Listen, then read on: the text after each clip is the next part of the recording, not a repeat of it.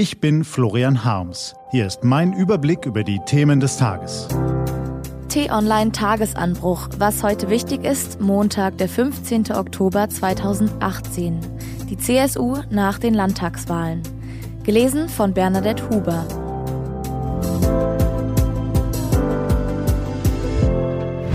Was war? Das Ergebnis der bayerischen Landtagswahl ist ein Fanal. So wollte Florian Harms seine Analyse der Bayernwahl beginnen, bis er gestern Abend den inoffiziellen CSU-Chef Markus Söder im Fernsehen sah und baff war. Von Journalisten zum schlechtesten CSU-Wahlergebnis seit mehr als 60 Jahren befragt, sprach der mitverantwortliche Ministerpräsident Sätze wie ja, der Wahlkampf war nicht ganz leicht und dann mit routinierter, fast schon frohgemuter Miene, die CSU hat einen klaren Regierungsauftrag erhalten.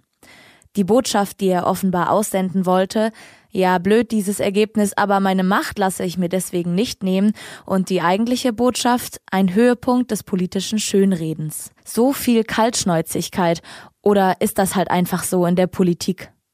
Um diese Frage zu beantworten, lohnt sich ein Blick auf die Gründe, die zu der CSU-Niederlage geführt haben.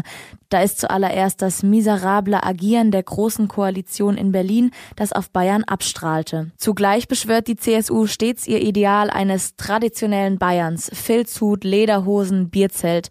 Die Partei hat es versäumt, sich für diese Gruppe zu öffnen. Junge, Migranten und ja auch Frauen. Die Führungsgremien der Partei werden von Männern dominiert. Und auch das zeigen die Wahlanalysen.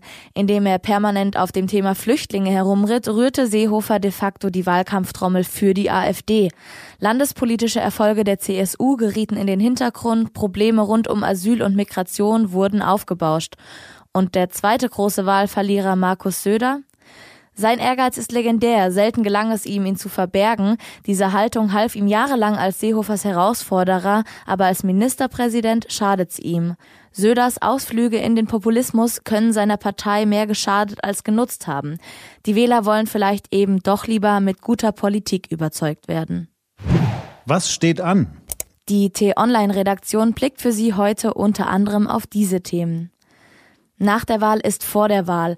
Ab 9 Uhr diesen Morgens treffen sich die Parteivorstände und werten die Ergebnisse der bayerischen Landtagswahl aus. Das Fazit gibt es dann in einer Pressekonferenz, denn die nächsten Landtagswahlen stehen ins Haus. Am 28. Oktober wird in Hessen gewählt.